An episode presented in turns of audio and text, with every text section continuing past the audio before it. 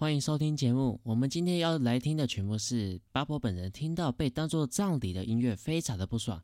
但是偏偏美国前总统甘乃迪追思会还是会播放的弦乐慢板。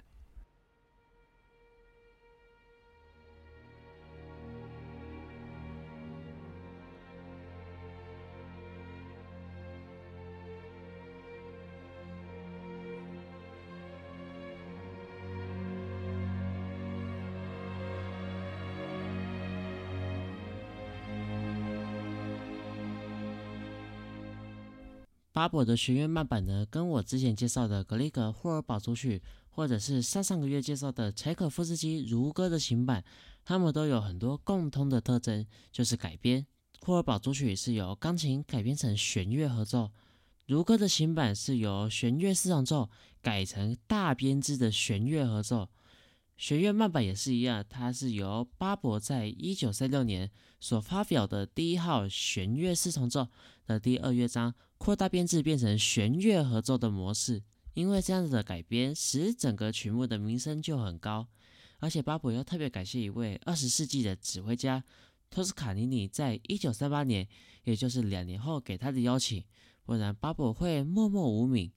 然后过了二十九年，巴博再用了这一整串的旋律，套上了高扬金的歌词，变成了合唱的作品，让作品变得更多元化。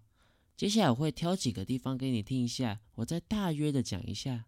先讲贯穿整个曲目的东西，变化拍，它会藏在你想不到的地方。我们现在就来听一听。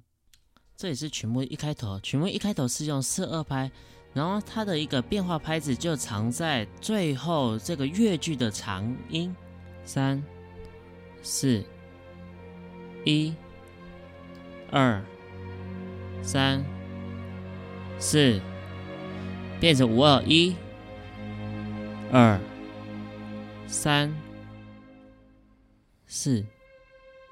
五，变四二一，二。三。四，这样的变化拍子也藏在后面相同主题的变化部分。这也是第二次重复主题的地方。这里的拍子是四二拍。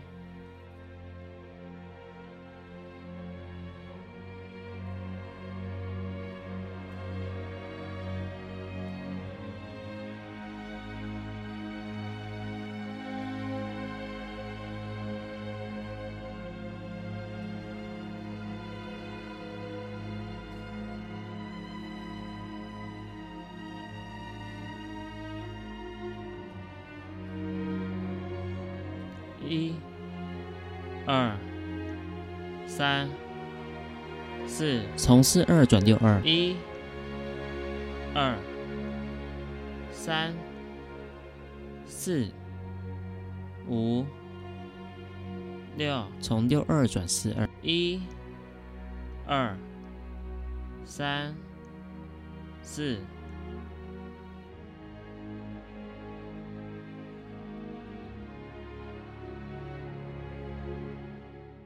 下来我们来聊聊改编部分。在这个改编呢，其实呢，巴博从弦乐四重奏进化到弦乐合奏，进化到后来的合唱团形式，它的基本架构并没有太大改变。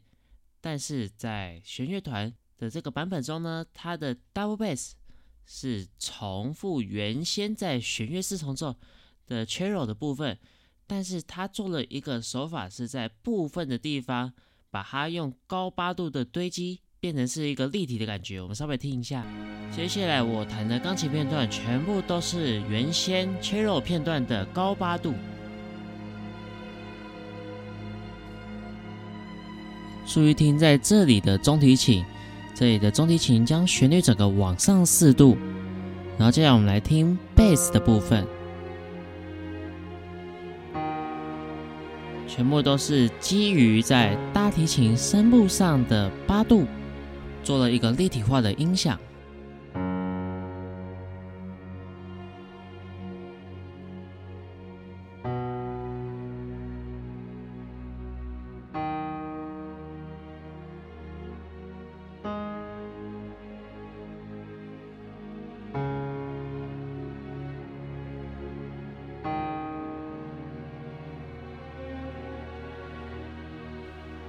接下来没有 double bass 的干扰，你更能听清楚 viola 依据原先旋律的往上完全四度所建构的旋律。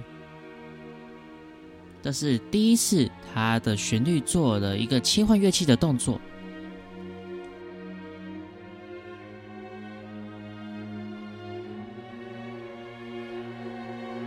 接下来切回到小提琴第一步，它用了相同的一个模式。将主旋律往上四度，再一次重复。但是这个重复是乐句尾的重复，不是主旋律的重复。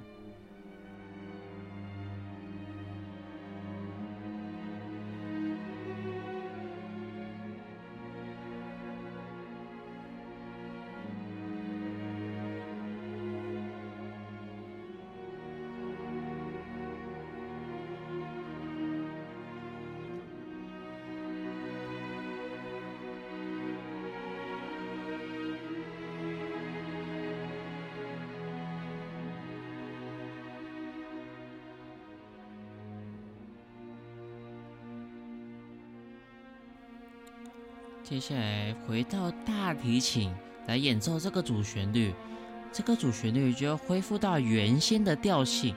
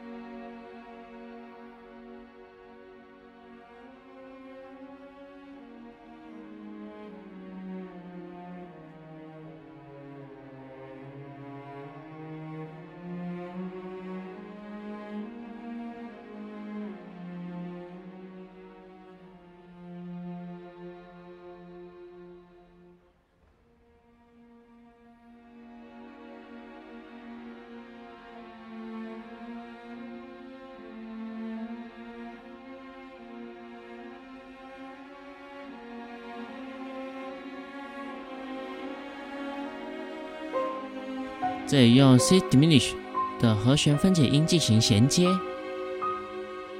然后主旋律是由小提琴第一步进行演奏，它跟前面我们的中提琴是一样的，它将它往上的完全四度来进行演奏。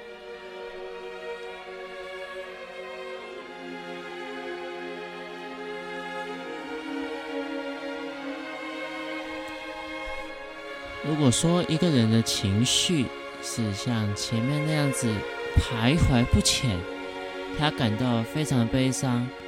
他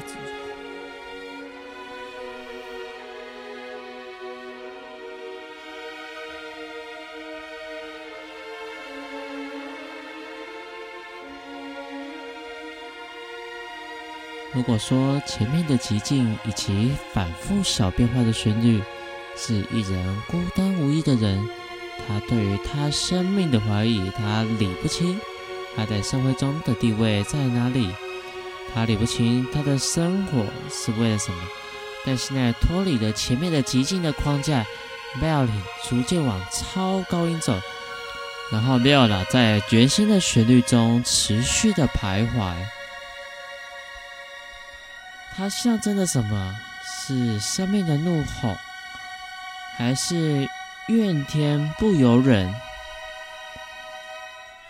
而是人情绪的最高张力。在休止符后的音乐将告诉我们一切。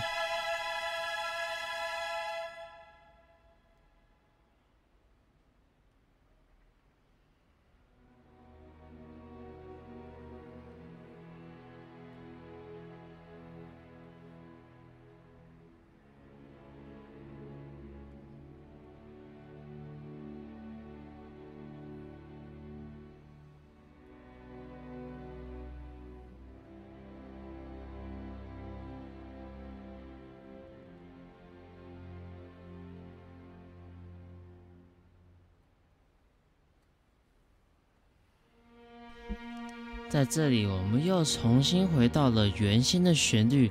在这原先的旋律中，你会听到在小提琴第一部以及中提琴他们都同时的演奏同一段旋律，这是我们在一开始的时候没有看过的。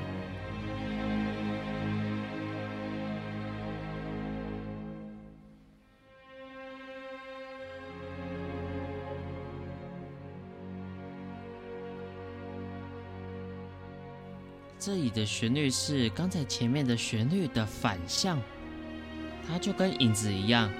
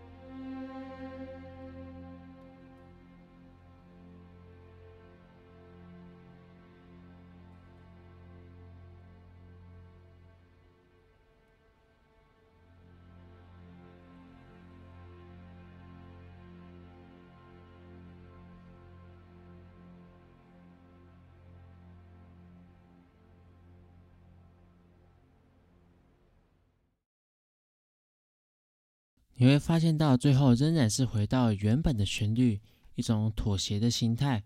然后你可能会觉得这整个曲目没有完全的结束，因为它停在降 B 小调的五级，它是一个弗里吉安的半中指，它是四级六四接五级。这样的结束跟原先弦乐四重奏的版本是有相关性的。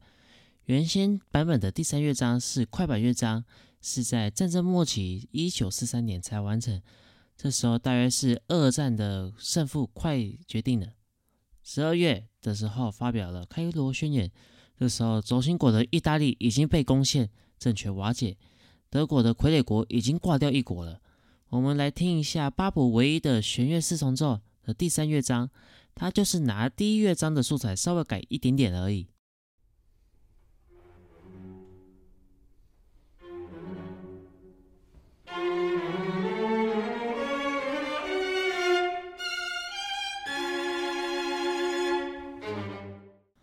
们刚才讲的这种形式，通常都是出现在巴洛克时期的作品。巴伯作为一个二十世纪的作曲家，会使用较为古老的作曲手法，在这个挑战新和声、新音乐形态的时期是相当的少见。好的，我们今天的节目就到。感谢您收听本集节目。如果喜欢我的节目，请记得按下追踪键，并分享给你的好友。在各大 Podcast 平台都有上架。然后欢迎各位在 Mr. Bus 或是 Apple Podcast 留下评价，或者进入我的官网 Yamato Music House 点 TK，透过网站的 Messenger 聊天机器人互动提供意见，或是来当好朋友。